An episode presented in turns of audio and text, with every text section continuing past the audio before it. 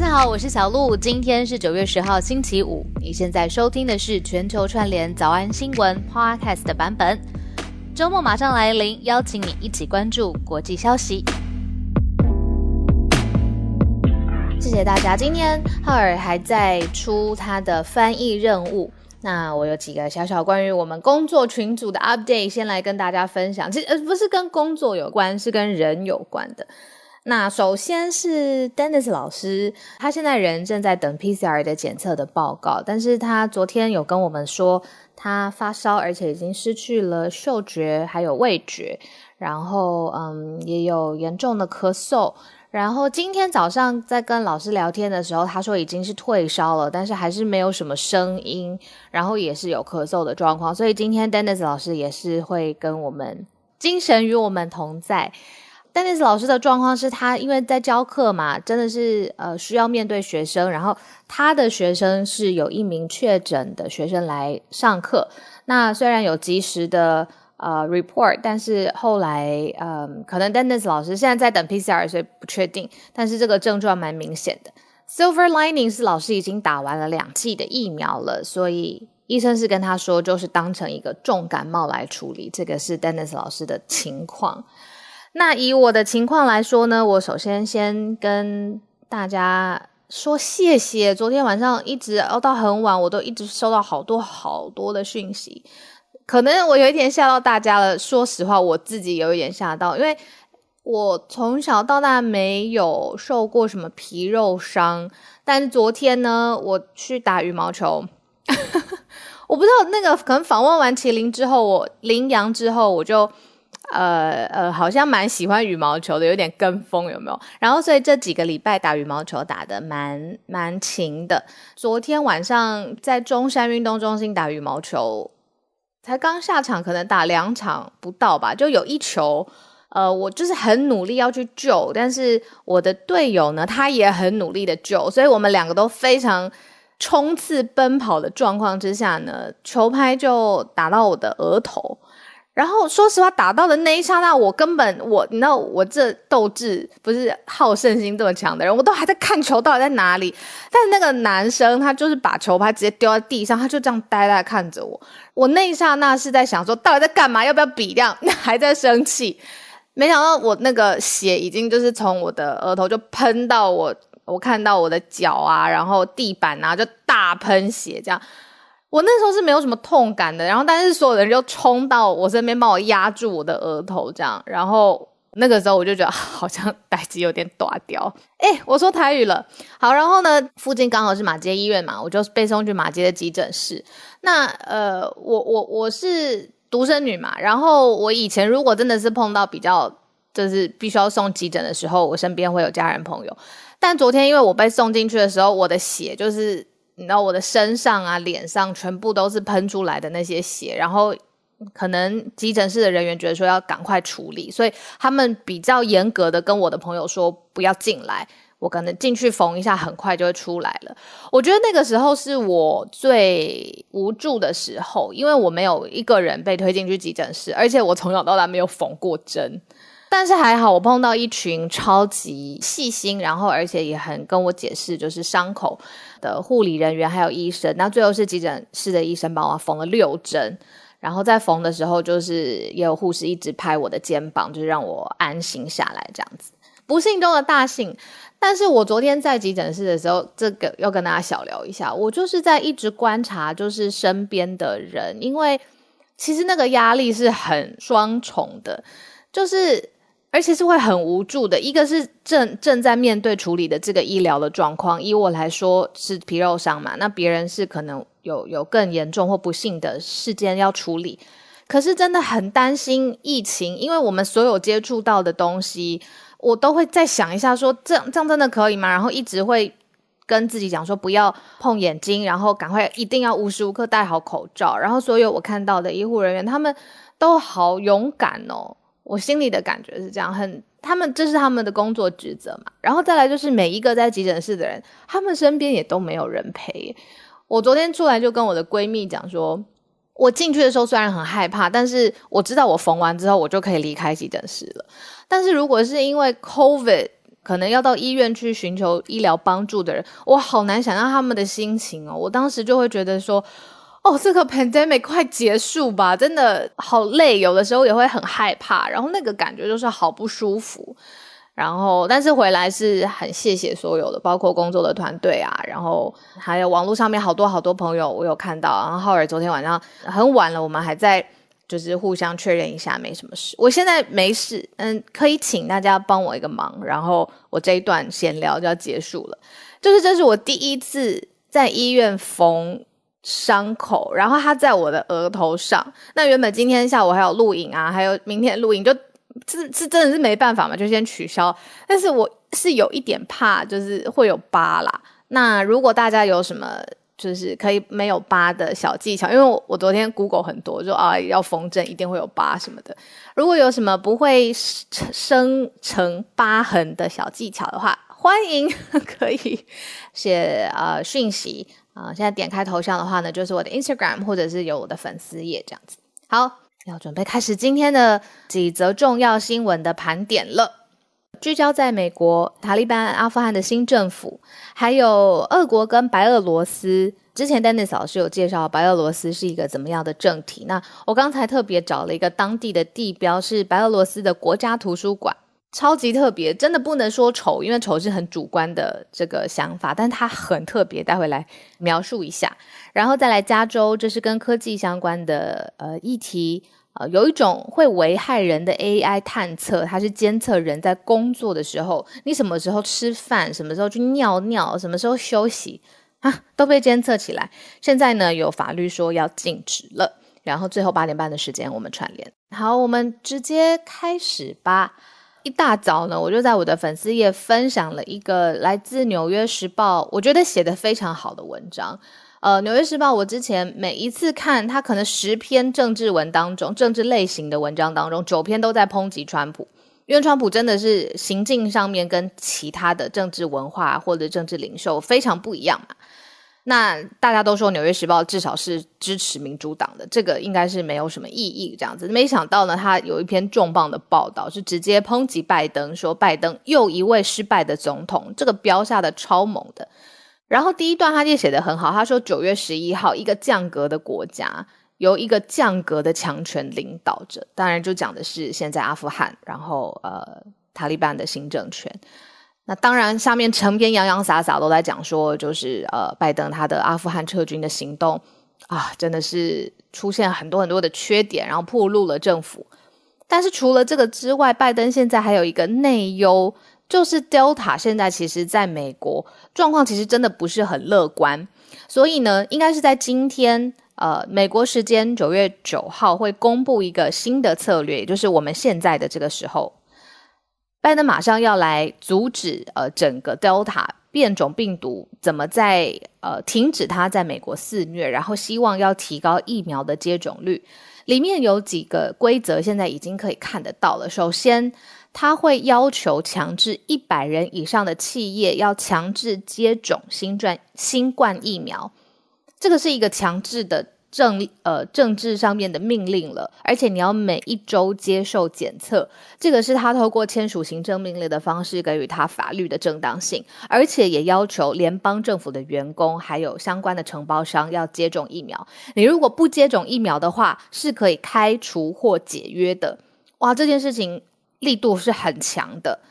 那他是希望可以透过宣布这样子的新的措施，包括签署这个行政命令，整个提高疫苗接种人口的涵盖率，遏制 Delta。打不打疫苗、戴不戴口罩这件事情，在美国的政治文化当中是高度争议的，就是自己可以选择自己想要的阵营嘛。那现在等于是透过政府的行政命令，而且是总统直接签署，要求。企业员工人数超过一百人以上，你要强制接种新冠。那再来有一个很特别的时间点，就是这一个月，其实联合国大会会登场了。那拜登他会在联合国大会上面讲话，那就有一部分的声音是说他会来，希望全世界召开全球疫苗供应峰会。为什么这件事情很严重呢？给大家一个数据哦，就是现在其实我们之前也报道过，有一个新冠疫苗全球取得机制，它的英文是 COVAX，它其实是要在米平非常富有的国家跟开发中国家，或者是一些贫穷落后国家之间取得疫苗的差异，所以这是由 WHO 希望在疫苗公平上面至少有一个机制去分配。但是呢，现在发现整个疫苗的供应量的预测是根本不。呃，太过乐观了，就是实际上面国家拿到的疫苗数其实是少了预期的三成。那接下来又有 Delta，那又有一个更呃患寡又患不均，就是疫苗的问题，又怕没有，又怕不均匀。现在不均匀的问题就是，已经很厉害的国家呢，现在就想说第三季这个 booster，甚至是希望全民或者覆盖率这个 booster 是要很大的。很多的，但是你 versus 可能呃比较贫穷落后的国家，他们可能连第一季、第二季着落在哪里都还不明朗的时候，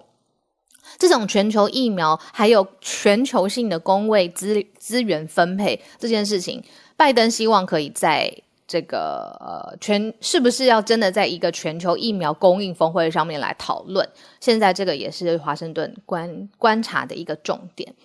那。美国现在就是呃外交的上面出现，当然是有很多很多的呃压力。内部来说呢，就是美国民众很多，我知道在美国生活的听友啊，还有我们的朋友，就是之前已经期待了好久，是可以你知道走到隧道的尽头，然后可以恢复正常的生活，好像走出来了一些些，现在又有一些不那么乐观的数字，所以这个是美国现在面对的情况。好，因为昨天到急诊室走一遭的经验，我真的觉得身边如果真的是有单独或者是正在抗疫的这些呃朋友啊，我们要真的伸出多一点关心，然后还有温暖的双手，然后去支持他们。这个时候病毒很无情，但是人可以很有爱嘛，对不对？把大家全部串联起来。我想要直接进入塔利班，但是突然有点沉重，因为星期五嘛，我们节目的调性一直都星期五要稍微有点小疯癫。我指的是本人我，我先轻松的讲个两句。我一直有在注意的《骇客任务四》影片的 trailer 啊，正式公布喽，因为它离上一次《骇客任务三》相隔了十八年嘛，那现在它有一个版本，就是电影预告的版本。我看到的时候，我想都是十八种版本，呃，蛮强的，就是可能会有很多的经费，或者是很多的剧组在那边设计这个 trailer 有多少个版本嘛，十八种不同的这样子。但我后来看到是十八万种不同的版本的时候，我整个就吓傻了，我就想说，哇塞，好莱坞工业现在到底是多厉害？那后来才发现，其实原来里面是排列组合以及时间顺序暗藏玄机。好，如果你是科技迷，而且觉得基努里维 饰演 Neo 很帅，而且很好奇接下来蓝色、红色药丸要选哪一个？周末时间到了，《骇客任务四》的十八万种排列组合 trailer，如果你有看，欢迎写信给我。好，塔利班的新政权啊，现在马上来了。现在塔利班组建的新政府里面，内阁成员曝光。这个消息来源是来自 BBC 的一位首席的国际事务记者，他叫莱斯，他很强哦。他掌握到的消息，把这个架构图全部掌握出来了，而且发布在 BBC 上面，说塔利班现在领导的关键人物是谁？临时政府里面有总理、有副总理两位。然后，而且部长全部都出任，全部都已经呃确认到底是谁了，包括他的内阁成员、国防、内政、外交、财政、司法，还有一个通讯与信息部长，全部都是美国恐怖分子名单上面的。尤其是这位内政部长，哇，这个很特别，就是在现在塔利班组成的政府当中，他是内政部长，但是这一位内政部长却是美国恐怖。分子名单上面的人物，国际上面反应还在意一件事情，就是当初你还记得吗？塔利班组建政府之前，他是有发布一些声明，感觉好像跟国际的社会很亲近，或者是接下来会采取比较开明，呃，比较愿意采纳谏言，或者是比较相对开放包容的这种新政府策略。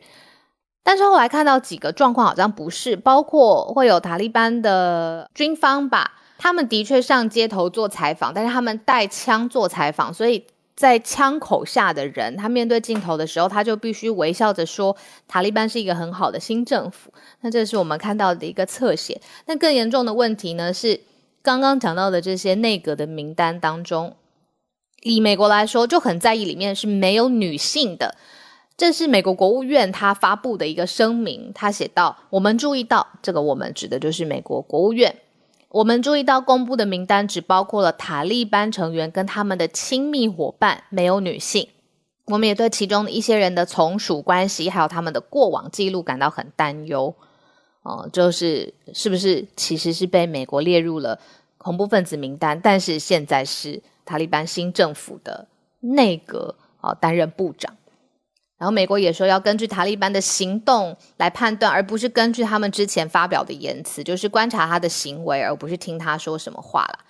华呃，美国也说会持续要求塔利班履行承诺。这个持续要求真的有效力吗？可能要需要再观察一下。但是现在成立临时政府是很重要，而且很必要的。为什么呢？因为在过去三周的时间，塔利班其实已经是无政府状态有三周。你看。二十一天的时间，完全没有一个所谓明确的领导人，各个部会你要要推进的事情，可能要恢复的状态，没有群龙无首的状态之下，现在希望可以未来有一个广泛包容的政治架构。好，这个是目前塔利班现在发生的状况。好，第三则新闻跟大家一起来分享，俄国跟白俄罗斯怎么了呢？这个白俄罗斯，这个真的是我知道大家应该不太熟悉，因为我自己也不太熟悉它到底是一个什么样的情况。那白俄罗斯，它就简称白俄，它其实是之前是等于是共产主义时代，尤其是苏联时代，从苏联独立出来的一个国家，它的人口才九百四十六万，这是二零一九年世界银行的。统计哦，九百四十六万，其实不是很多吧？你看，跟台湾比起来，我们如果都说台湾是一个小小可爱的国家，那白俄罗斯它人口数又更少。但是呢，它现在很重要哦。为什么呢？因为俄罗斯就是现在的俄国，给它一个很重要的地位。呃，我们刚刚说白俄罗斯是前苏联共和国嘛，它有九百五十万、九百五十多万的人口。俄国把它认为说是跟西方之间非常重要的战略缓冲国，就是呢，如果跟西方之间你不论是要对抗到底，或者是你要有在一些空间上面寻求联盟，在一些议题上面有合作，这是一个缓冲的国家。所以现在两个俄国跟白俄罗斯紧紧的。相连在一起，各种方面深度的整合，包括哪里嘞？包括了石油、天然气统一市场，然后包括了各种不同的呃哦，建立了一个俄白联盟 （Union State），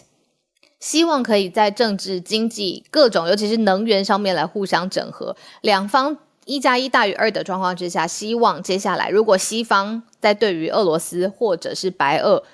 有经济上面的制裁的话，两个国家可以。很强力，强强联手。那这个是路透社的消息，说俄罗斯的总统普京跟白俄罗斯的总统卢卡申科，这个之前 Dennis 老师常常都会帮我们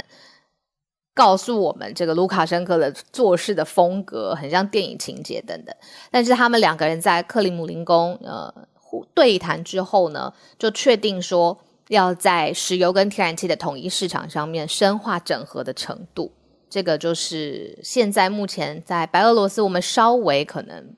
感觉比较陌生的地方，现在跟俄国会紧紧的靠拢在一起。在二零二三年十二月之前，这个深度的结盟还有文件相关就会签署了。好，我刚才有说到这个白俄罗斯呃相关的国家图书馆，它是一个很特别的形状。在我想象中，我可能比较偏向日系吧，或美系。我觉得可能图书馆它一来大嘛，因为空间宽阔，就会觉得光线啊、空间啊可以自然的流动。但对于白俄罗斯的国家图书馆超特别的，它是一个。可能想要追求对称，但是有一点点看起来又不太对称的多面体，所以它可能是圆圆的一颗，或者是方方的一颗，然后就挂在那边。我看到的时候，我觉得哇，这个是我从来没有看过的图书馆的形状，很特别。不能说美丑，因为这个国情啊、开发的文化呀、设计者的想法，没有人可以智慧嘛，对不对？但是它很特别，我没有看过这种一颗的，就是图书馆，它很像一个一个舱，诶，很像一个太空舱的外观，就搜白俄罗斯国家图书馆就可以看得到了。好多朋友把那个骇客任务的 trailer 给我，我觉得很可爱，谢谢你们。我自己是美剧迷嘛，然后我也发现，就是在九月开始之后，有好多新的美剧，就是而且是很厉害的演员阵容的美剧都会上映。那我自己心里是是是没有那么呃阴谋论的，因为呢，我就会觉得说，可能是之前 COVID 大家没有办法好好的如期上片嘛，或上架，所以现在可能稍微缓和一些些，就赶快把这些作品释出。但是我前两天在跟我朋友讨论的时候，说怎么会忽然间有这么多呃好片、好电影，然后很多好莱坞的演员都拼命在投入演绎的时候，我朋友就你知道他真的是一个很博学多闻的人，他就说你没有听过吗？在罗马帝国的时候，他竟然就讲出这四个字吗？他说那个时候的君王就有一个很厉害的铁律，就是当我给你娱乐，你就忘记饥饿。他的意思是现在。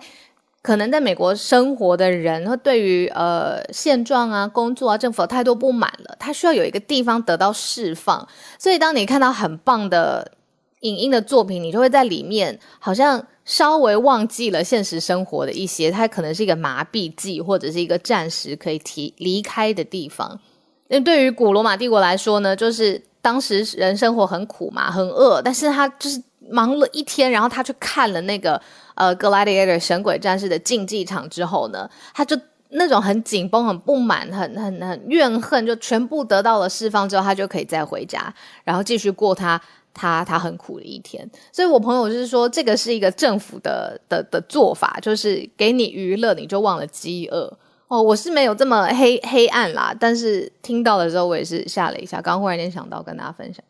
好。最后一则要跟大家讨论的消息来自于加州，加州又有新的法案了吗？这是呃，他们正在准备通过的法案。那要禁止的是 AI 的使用。那因为这个 AI 的使用的描述哦，好像有一点清楚了，就是对象呢是指亚马逊这一类公司，Amazon 这些公司，你不要用这些 AI。好，为什么说这描述很清楚呢？这一类型的 AI 现在美国法令要禁止的是，如果你用 AI 来自动监控你的员工，去看他们的工作效率，例如说你是不是睡觉，呃，中间午休的时间，或者是你用餐的时间啊，或者是你去上厕所的时间。全部都被记录下来，去看你的工作效率，而且是如果你的工作效率 fall behind 是最后的，假设 ten percent 好了，我们就 fire 你，而且是用这种很精准的、高度自动化的监控系统。那这一类的 AI 监控以后你不能再用了，这是美国现在加州目前在推行的这件事情。那这个用的谁谁把这个技术用的最凶呢？当然就是 Amazon 了，因为大家都会在 Amazon 这样子的大型。巨大的电商平台上面买各式各样的东西嘛，那他们想到的一个对策就是，员工要尽可能的加快，你才可以服务很多的客户啊，你才可以处理更多的订单呐。很多人就说他很怕被 fire，因为这个在美国来说是。不只是薪水啦，还有各种的社会福利啊，还有你的医疗健保等等，全部全部绑在一起。所以他怕被 fire，他就不敢去上厕所，那更别说你就是不敢吃饭。这个是好久之前就已经在业界已经传了很久，有很多媒体报道。那现在是终于啊要通过这个法案，下周会在呃加州的上议院来进行投票的表决。这个最一开始呢是，如果呃，我知道我们的听友 James 也常常引用 The Verge 的报道，这个是一个我很喜欢的科技网站，视觉呀、呃，内容啊都做的很新颖，这样子。这个也是由 The Verge 最先披露出来的，所以这个是来自美国科技圈的消息。好，那我们就陆陆续续开始串联喽。第一位就是邀请 James，嗨，你也是科技圈的消息。今天带给大家的新闻就是，呃，也是算是慢新闻的跟踪啊，追踪，就是脸书和雷朋呢，之前有提过啊，要出一个智慧眼镜，然后它在今天呢，终于发布了。然后发布的时候的细节是三百块钱是起价，然后它的功能呢，呃，是它有两个眼呃照相机在镜架的左边和右边，然后它用途是用来拍照，啊，然后还有听音乐这两个主要的功能，还没有一些虚拟实境的功能，所以目前来说是比较像是你手机的替代品，然后它的 interface 是你拍打就是眼睛镜镜架的左右两边，它可以拍照或是拍。影片，然后这影片会上传到你手机，然后你可以进入你的手机，把这些传到脸书上面，或是说，嗯，把传到你手机上面存起来，这样子。呃，有之前你有上来分享过，那现在是确定要推出了，对吧？对对对，已经开始上架了，没错。OK，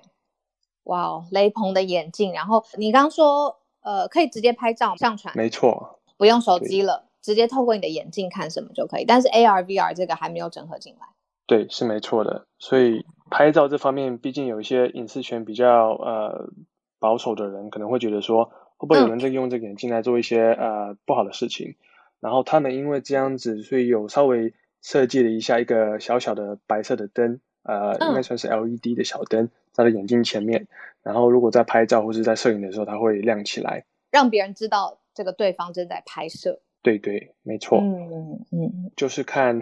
未来大家是怎么使用这样子的科技。最早最早其实是 Google Glass，对不对？很早的二零一三一二年那个时候，但后来产品有一点好像无疾而终，雷声大雨点小。那后来没想到是脸书，当然就越来越大。现在是跟雷朋一起推出了眼镜。哎，James，你知道他为什么选雷朋吗？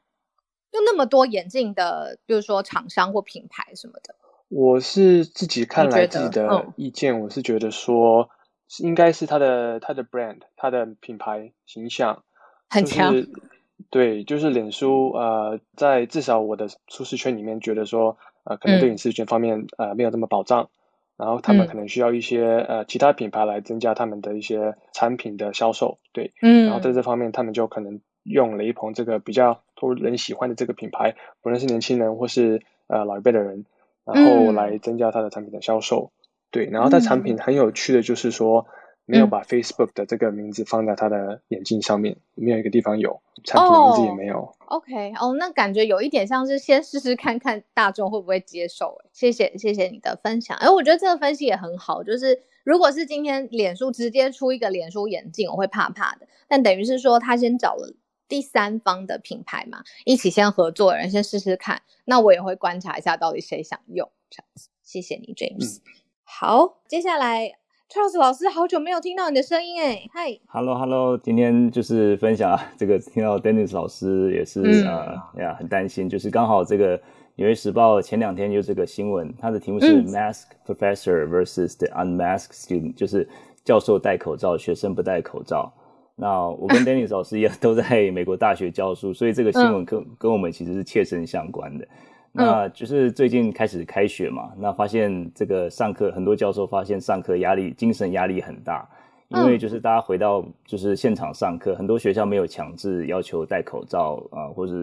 要求施打疫苗。很多时候就是教只有全整个教室只有教授戴着口罩，学生都是没有戴口罩讲话、吃东西等等的。嗯，那全美国有规定说一定要戴口罩跟疫苗的一些规定，大概只有一千所学校。那这些这一千所所学校大部分都是在呃所谓的比较蓝的州，就是呃民主党的州。嗯，像是我现在这个 U C 啊这个系统都是有要求说有疫苗的规定，但是很多红州的学校，像是乔治亚、德州、佛罗里达州等等的。他们都没有硬性要求，那甚至有九个州，就是刚才这些讲的这些之外，还有亚利桑那等等的，他们他们要求学校说禁止学校说要求学生戴口罩，嗯，然后尤其是这些州立学校的话，他们就是拿州经费嘛，然后州政府的规定他们就必须要遵守，嗯，那其实这个也是一个像像我在在在 U C 在加州，那 Dennis 老师在德州，那一个是我们是兰州，他是红州。他们州的德德州的规定就是说，他们学校不能强制规定，连戴口罩都不能去规定学生。嗯，那我我们学校是呃，就是学生必须要打疫苗，也必须要戴口罩在室内。所以当然就说你没有办法完全阻隔了，不过就说你能够，你还是感觉上课会比较安心一点。如果学生都戴着口罩呀，那很多老师就是因为在如果说很多这个报道里面说，很多老师没有办法忍受这样压力而辞职。哦然后有很多教授就是要求说回到线上上课，确保安全这样子，呀。我们辞职的意思就是说，他不想要暴露在一个随时会感染的工作环境当中，所以他宁可不教了。宁可不交，对，就是这个压力对很多人来讲是是蛮大的。那我们这边 U C 就是在两个礼拜开学了，所以就是 看看，因为我们是，我们是 quarter 制，对，所以我们就是在看看这个，看看这个，看学校，希望是能够安全了呀，就是呀，这个带这个新闻给大家。老师，我好奇为什么忽然之间就又不线上啦？比如说以你们自己的学学学校来说，学校体系来说，是谁可以决定说现在是线上，现在是要实体？哦，这个是呃，他们之前在暑假之前，其实他们都很呃很乐观，就觉得说，哎，这个以这个施打的速度，那之前拜登不是说啊，七月四号大家就可以 barbecue 啊，然后大家都可以聚会，然后所以那时候很多学校都决定说，啊，过了一年，这个秋季班应该差不多可以现现场的这个聚会，呃，不是聚会，就就现场的这个上课。对，那这个每个州不一样，像 U C 就是一个 U C Regions，就是整个整个呃。管这个加州州立加州学校的这个这个这个规定的，那不同州有些州立学校就是州州决定要不要要这个现场上课等等的，对。不过现在大部分的学校都是回到现场了，所以 有些老师就是要现在就是要求说可不可以再回到线上，我不是那么想回 现场上课这样子，会有点担心，嗯，那是是的确是有一点，嗯。多多问一个老师，如果比如说你看到学生没有戴口罩，然后你等于是要求他说：“我希望你可以戴口罩，让我好好继续上课。”那这样子的要求会有也引发一些麻烦吗？如果说你是在学，如果学校有这样规定的话，当然是可以要求啊。如果说学校像像 U C 就是有规定说在室内是要戴着口罩，所以我是可以要求学生说：“哎，你这个这个学这个我一定要说 per 这个学校的 law。”学校的这个这个 guideline，你必须要戴着口罩这样子呀。那 其他地方就没办法。我想呀，在 Dennis 老师学校可能就没有办法，因为他们州并没有这样子的规定，学校并没有这样规定。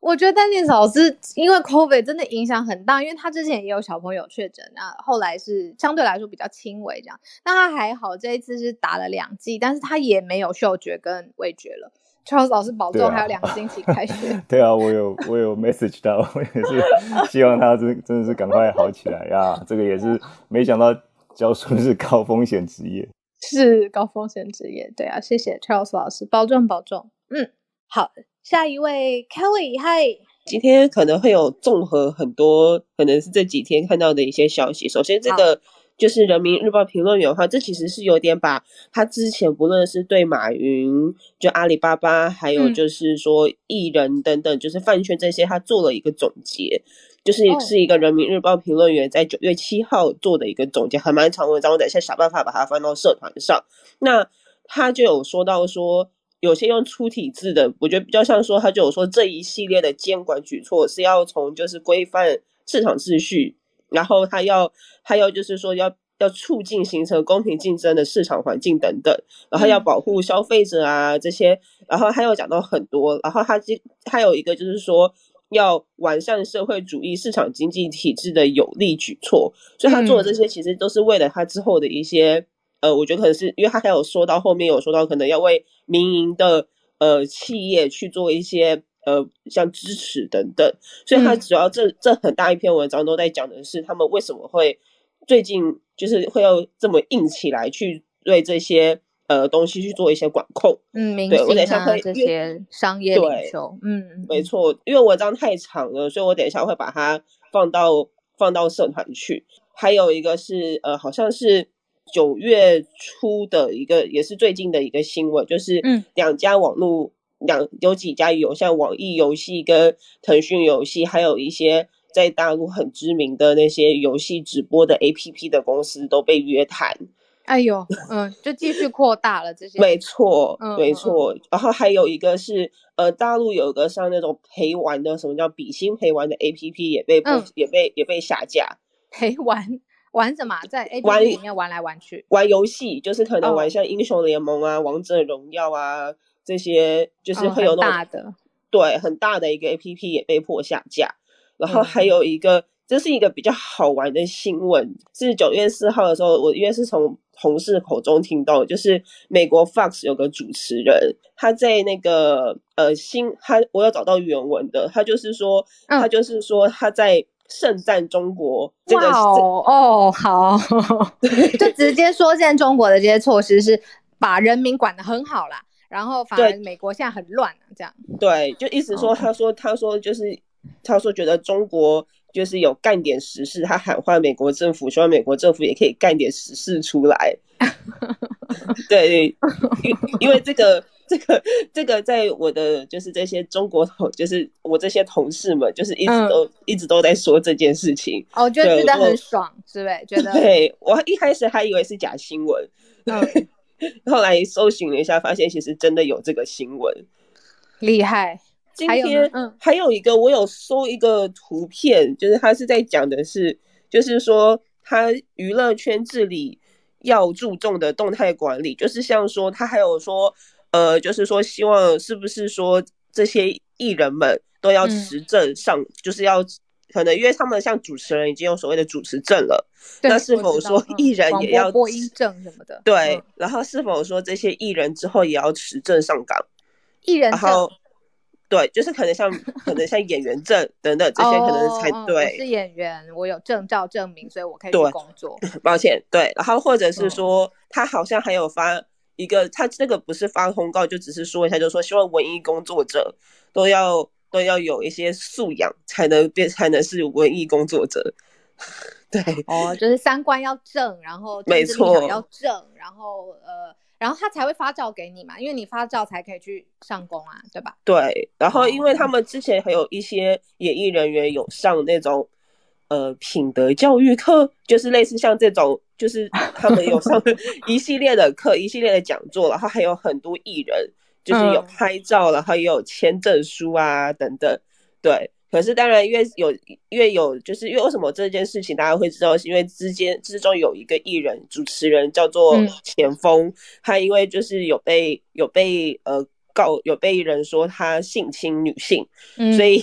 所以就是因为这样，所以很多很多这有人就把照片扒出来，然后放在微博上。嗯，对，因为理解，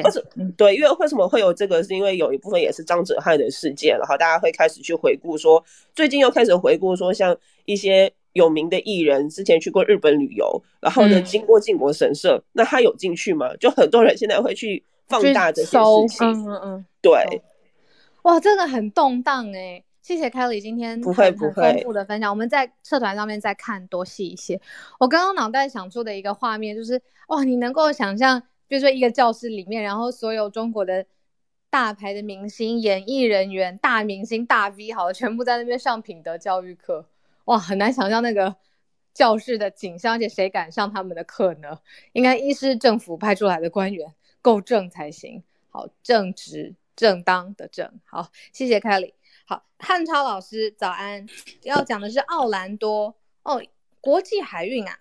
对对对，路透社大概两个月之前放过一篇报道，就是国际海运受疫情冲击影响很严重。然后他也是最 今天刚刚出了一个后续跟进的报道。啊，现在也是就是全世界大概有一一百七十万名海员，而海洋业务贸易占到我们现在全球就是货物运输总量的百分之九十啊。但是其实自疫情以来，就是在海上工作，无论是海上工作的海员，还是在啊就是等待工作的港口还等待工作的这个海员，其实。都是面临非常大的压力。首先，就是因为疫情的缘故，很多船只在海上停留了很久，没有办法，就是这个船员没有办法下船回家。那一般来说，一个航航运航运周期大概是在三正那个，如一般来说是三个月到九个月，但其实已经很多人有一年多没有下过船了。然后这个是在海上的人，他们是没有办法下船。然后在这个地陆地上，就是在之疫情爆发以前，就是在休假的很多船员，他们是没有办法登船，等于就是处于。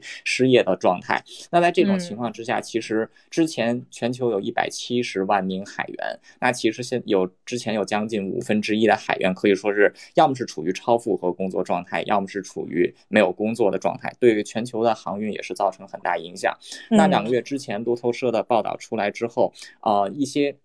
一些国际组织和航运公司有做出阴影，但是根据现在的目前就是刚刚出来的统计情况来看，情况并没有得到太多的改善啊，甚至在很大程度上还是比较严重的。啊，尤其是在就是在这这群海员的疫苗接种方面，可以说是大大落后于我们普通普通的这个陆地人群，因为他也不在，比如说有正规或者是可以规定去就是好好的打疫苗的地方嘛，因为就是没办法实行，对。对，而且就是因为他们很多时候因为港口检疫的关系没有办法下船，所以也打不了疫苗。懂了，所以一直在船上。其实对，所以现在海员的疫苗接种率两个月前是百分之二点五，但现在只有太低了。嗯，然后现在也是只有百分之三点一而已，所以还是非常严重的。所以他们就是采访。嗯，所以采访到的一位船长，他应该是一个印度籍的，因为他的名字这个 last name 是这个辛格啊，他就提到他跟他的二十一名船员就已经有一年多没有下过船了，所以也是很可怜。他就说他们海员是一个，嗯，他们也说他们的海海员是一个被遗忘的群体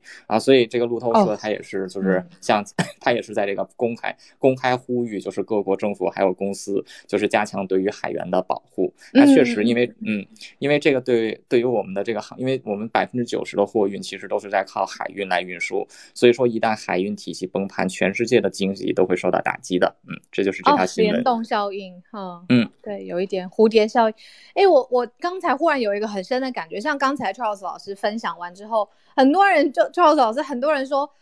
没有想过教师也会是一个高危险职业，因为刚才 Charles 老师讲过这句话嘛，然后很多人就。表示认同这样，然后现在是汉照老师分享的是海员，就是因为职业类别反而会铺露的风险或职业内容，以前觉得该怎么样就怎么做，就是呃职业的范围是这样，但是因为疫情一来就搅乱了这个秩序之外，你看教育体系如果老师没办法好好上课，学生知识会受到不同于以往。那海员刚才汉朝老师是说，如果海员没有继续观观察好或是保护好他们。那是全球经济的问题。信奇老师，老师早今天要讲的是加拿大。我 echo 一下你刚刚说的哦，其实老师是染病族群的第二大族群，这是我们去年在加拿大就发现的。那嗯，几天我今天要上来讲的是，今天在 Global Mail 出现一个，就是礼拜一，大家可能有听说。我们的总理小土豆呢，他在做选举拉票的时候，被抗议嗯反对疫苗护照者丢石头。那嗯这件事情呢，都还是接着继续在做调查，然后发现就是抗议的这一群人是加拿大人民党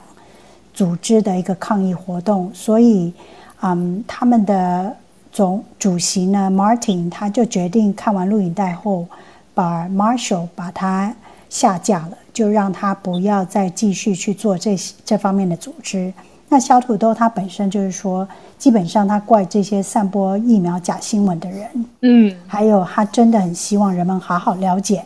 一些疫苗的基本知识，才不会这么容易的被人家煽动。加拿大这个主流报纸现在今天是我们的英文的。嗯，所有的竞选人的一些竞选的政论发表，那我相信明天还会有更多的新闻出现。但是我希望台湾的人认识一个我们保守党的，就是一个候选人。其实我我不是加拿大人啊，但是保守党的候选人。哎，老师不好意思，这个是选什么？啊，选总理，就是最下一届的总理了。对，下一届总理，因为小土豆他决定了把。把这个嗯竞选提前，那他提前的时候，其实引发了很多其他党派的人很多的异议。他小土豆觉得说他基本上应该是稳赢的，因为对他有优势嘛。对对对。但但是他觉得他就是提前了这个竞选的的方式嘛。那基本上，其实我觉得台湾人应该要知道。欧图就是保守党的这个欧图先生，他其实是其实对台湾非常支持的。那希望大家继续看下去吧。嗯，好，欧图先生，待会来研究一下，而且跟台湾也密切。好，谢谢新奇老师，张仁新奇老师，谢谢你特别上来。姐姐，我们把握一下时间，然后要交给孔医师，然后我们一起听孔医师的疫情讲解。好的，没问题。那我就很快速的把现在立陶宛、还有白俄罗斯以及它过去的历史脉络稍微跟大家整理一下。嗯，其实白俄罗斯它的整个政治立场，或者是说它的政治体制呢，是属于一个强人政权的状态。那大家如果还有印象的话，六月份。拜登总统在辛辛那提曾经说过，二十一世纪是一个寡头政治对上所谓共和政治的这样的一个局面。那我们可以很明显的感觉到，拜登在抓拢他的西方盟友的同时，他的反对的对手其实也正在集结。无论是我们昨天分享到中国邻近的三个国家——缅甸、阿富汗、北韩，或者是俄罗斯现在在地缘政治上与他关系最密切的白俄罗斯。那白俄罗斯为什么会跟俄罗斯的关系如此密切？除了他们两个都拥有一个超级强人来进行统治以外，俄罗斯的普丁以及呃白俄罗斯的卢卡申科。那卢卡申科当总统的那一年，我一岁。那现在呢，我已经快要。二十八岁了，我已经快要快要接近三十了。他还在，是他，对对，所以不变的呃，卢卡申科而改变当中的一个世界，所以你就知道说他会跟俄罗斯关系的密切，其实与这个有相关联，就是他在政治体制上或者是在经济上面都非常的依靠。那为什么会跟立陶宛有点关联呢？是因为立陶宛其实过去掌握了整个波罗的海的出海口，那白俄罗斯如果它的商品希望能够走海运的话，就必须要跟立陶宛之间保持一个良好的关系，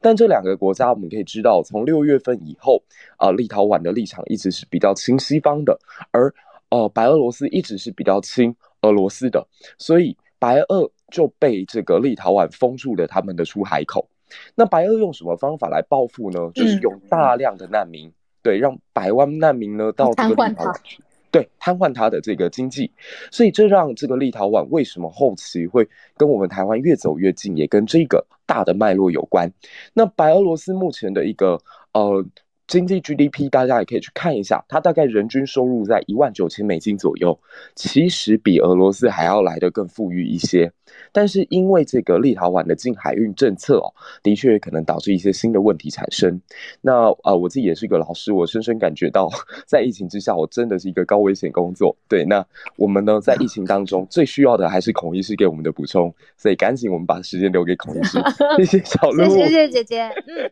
孔医师被召唤了。我觉得今天就是昨天公布的疫情啊，哦，大家知道，其实数字没有很多嘛，哦，然后跟这个，呃，整个群聚，我们现在最担心的这个社区的 Delta 群聚相关的案例，昨天是新增四例啊，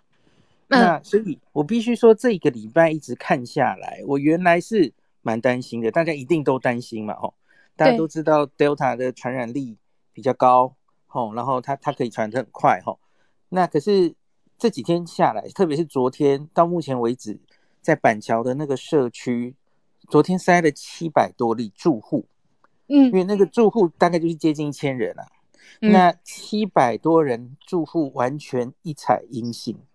这个数字让我比较安心了一点。可是当然不是危机解除的意思哦，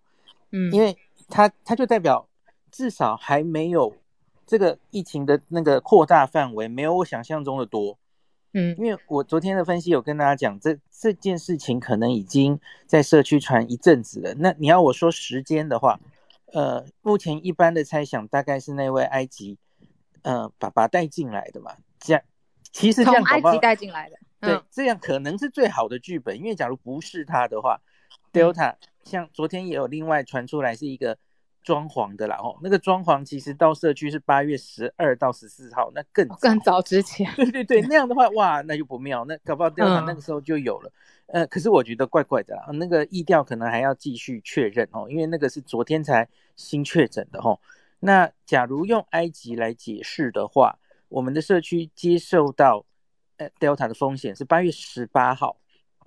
那十八号他就开始在社区传，我们知道有传给那个。台大护理师，然后等等哈，那我会担心那个十点进那个社区，然后到现在其实已经一阵子了，三个礼拜了，已经传成什么样子了，不敢想象哈。那诶，结果这个这这个，我我就是这一直在等这个整个社区大家都筛过一次之后，那个阳性率到底有多少，大概就可以猜测这一次扩扩大的范围。诶结果发现竟然七百多可是零这样子，所以我初步有安心一点点呢、那另外是还有几个数字，因为这一个礼拜来就比较风声鹤唳。那双北的 PCR，就嗯大家知道新北其实还有三十三个筛检站，都是可以免费去筛的嘛。其实从五月以来，呃，某个程度建立之后，好像是六月吧，那那个筛检站没有关过了哈。那嗯台北其实也有七家医院都是可以去筛的嘛，吼，目前都还是免费了，吼。那哦，这几天筛其实接近万人吧，两两市双北两市都是接近万人，嗯。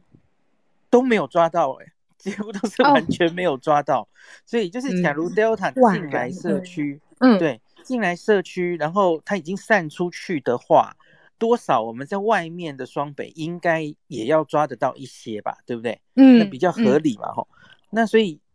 到今天这个时刻，我觉得我有比较安心一点。可是我当然不是要大家那个 太放松的意思哦。那很简单讲一下，昨天罗富在这个记者会有公布，这个血清抗体也有十八个人做出来了哈。我嗯们前天说这个病毒定序哈，目前总共这个呃整个幼儿园加上本桥的社区案例达到了二十七个人，可能相关的抓进来达到二十七个人。这二十七个人里面有十例，主要是幼幼儿园里面的已经定序确认是同一株 Delta 哦。那包括了埃及的一家人，还有板桥社区，其实都还没有定序出来哦。这个嗯大家，因为因为埃及一家人其实他的那个病毒量已经很低了，他他定序第一个时间可能要花比较久，第二个搞不好因为病毒量太低定不出来也不一定了吼。那这个可能还要等一下，两边还没有完全确定一定会连起来吼。嗯，那可是有一个抗体先出来了，血清抗体这十八个人里面呢，有八个人是阳性的。嗯那那个小朋友们有验到三个弱阳性，就是抗体刚刚起来，嗯那都代表他们是刚刚感染。那可是小朋友还有他的家长多半都处在还没有抗体生成的状态，所以就代表幼儿园这边这些人多半都是刚刚感染的，也许大概就是一两周之内感染，比较近。嗯。那可是呢，埃及一家人哦，他们嗯。是抗体已经出来的状态，他们是嗯。IgG、IgN 都出来了，抗体有几种嘛吼？那有 IgN 就是代表你是一个近期的感染，那大概是你感染之后，呃，平均大概是两周出现抗体。那这种 IgN 的抗体可能每个人不一样哦，有人可以维持个一个月，有人维持更久都可以哦。总之他们就是比较远的感染了哦。那所以罗富昨天的呃结论也是说，从现有所有的这些 CT 值啊，这个疫调症状，还有最新的抗体研判，埃及一家三口应该就是这一批感染里面比较早感染的人。罗富讲的很保守了哈，他没有说他是他的源头了哈。OK，所以我觉得现在进展就是这个。那可是嗯比较奇怪的还有那个装潢工人的事啊，哈对啊装潢工 人很妙，他们不是嗯住户，他们只是他们有案子在这个社区里嘛装修，嗯然后房东就通知他们说，哎、我们这里发生事情哦，再再筛检，一下不要也检查嗯一下？对，嗯那他们两个其实是最近九月以来，九月一号开始有症状，先生有症状，太太好像随后是九月六号也有呼吸道症状。他们嗯就又接到通知，好吧，那他们就去万方医院自己检查，结果就阳性了哦。那可是他们来社区，目前疫调说已经是八月十二到十四号的时间，很早哦。就嗯是埃及爸爸根本还没有进进来社区的时候，还在防疫旅馆隔离的时候，所哦以更早我觉得这个、这很怪，这很怪。嗯那我我昨天就上笔这么开玩笑，我说，哎，会不会这嗯只是路过的 alpha？、他 就跟这次事情完全没有关系。我我不知道啦，谁说这这个？还是说整个这个装潢工人，还是整个 Alpha 都是路过？呃，也许这一边嗯就是该怎么讲呢？我们现在抓到的某一些人，这全部二十七个哈，不一定完全是同一件事，对吧？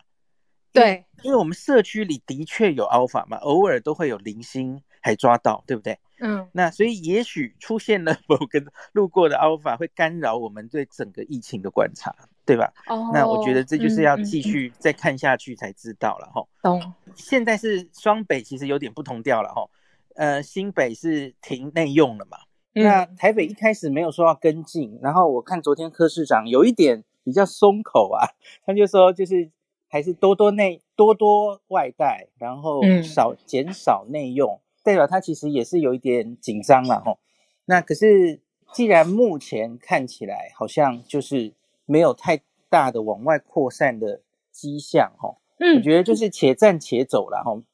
目前你就直接升到三级，当然其实也是对大家的心理。心态上可能也是影响很大，对，嗯，对，所以我觉得真的就是滚动式调整，大家很谨慎的走每一步这样子哈。那医生，你觉得乐观的状况下，新北是不是也有依据，就是说不用再这么紧张？因为他一下就两个星期不可以内用嘛，然后还有公共的场馆什么的。呀，我觉得现在开始看两个星期是很合理的，因为就是一个潜伏期嘛，哈。那我看昨天李冰老师有说，至少要看七天才知道完全的走向，因为你知道我刚刚说比较安心，那只是一采嘛，一采一采 PCR 阳性呃阴性对阴性嗯，那代表他过去一阵子大概没有哦，可是假如他是最近才感染到，那对接触到，然后他接下来当然是有可能潜伏期内又可能再发病，这当然多半的人是在这五到七天之内发病，所以。李冰老师说：“再看个七天，其实就可以更清楚这这一次的疫情整个走向大概会如何。这样哇，也是好折磨啊！等于是 七天也要七上八下，再看一下。就跟当年屏东我们挡下来，你记不记得？屏东一开始也是噼里啪啦弄到了好几例哈，然后就进入大家很战战兢兢的在那边框列，然后在那边等，对不对？嗯，他还曾经拓到那个防方疗医院。”然后各个接触者，然后屏东可是塞了一万多人呢，嗯，那可是后来哇，后来停在某个状况，他就没有在，他连框列的人好像还有零星再出来一两个嘛，大家应该记得哈。那可是你出来的案例都是框列中的，然后就只有零星再出来，那所以这就代表哦，大家看到了一两周之后就知道大概走向就是这样，可以比较放心。嗯，那所以我觉得。还是要处在 警戒的状态吼，那我觉得再看至少一周，可能需要两周，我们大概就知道这一次 Delta 吼会不会只是一个 Delta 又一次的小考，还不是正式的第二次段考，大家就一两周之内见真章这样子。理解，我们在慢慢慢的等这七天，然后观察它，然后至少看七天之后，可以有一个比较确定安心的情况。对对对，谢谢孔医师。谢谢你的收听，如果认同慢新闻，不要忘记订阅、分享、刷五星。也谢谢大家帮我们全球华文勇士报道奖人气投票，我们的节目入围了。那现在投票也持续进行，请继续帮我们投票哟。周末台湾可能会受到台风的影响，要请大家防疫的时候也要特别注意天气变化，小心安全。祝福大家周末愉快。